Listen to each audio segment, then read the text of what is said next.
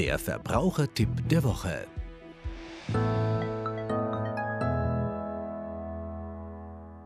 In den letzten Wochen haben sich immer wieder Verbraucherinnen an uns gewandt, die eine Mahnung erhalten haben. Das sind vor allem ehemalige Enel-Kunden und Kundinnen.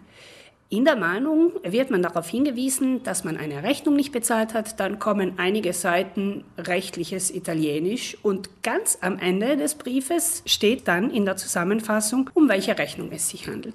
Die Rechnung selber liegt dieser Mahnung nicht bei. Wir haben allerdings nicht schlecht gestaunt, als wir auf die Daten der Rechnungen geblickt haben, denn da stand zum Beispiel Rechnung aus 2018 oder gar aus 2010.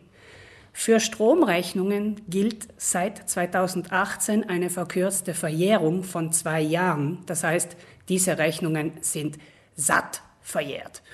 Zum Schaden der Spott, denn der Anbieter fordert neben den Rechnungsbeträgen auch noch die Verzugszinsen bis 2023 ein, also in einem Fall stolze 13 Jahre Verzugszinsen.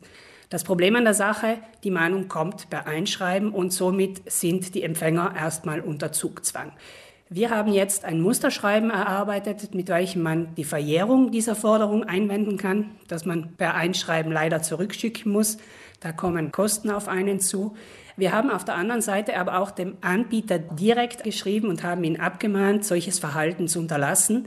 So unvollständige Informationen darf man nicht an die Kundschaft verschicken. Man muss die Information zur Verjährung mit in den Brief aufnehmen. Das ist von uns aus gesehen Teil der Fairness in den Geschäftsbeziehungen.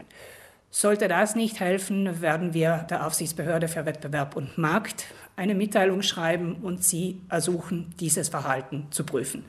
Wichtig also, Mahnung erhalten, Datum der Rechnung prüfen, ist es älter als zwei Jahre und wurde in der Zwischenzeit nichts angemahnt, dann sofort Verjährung einwenden.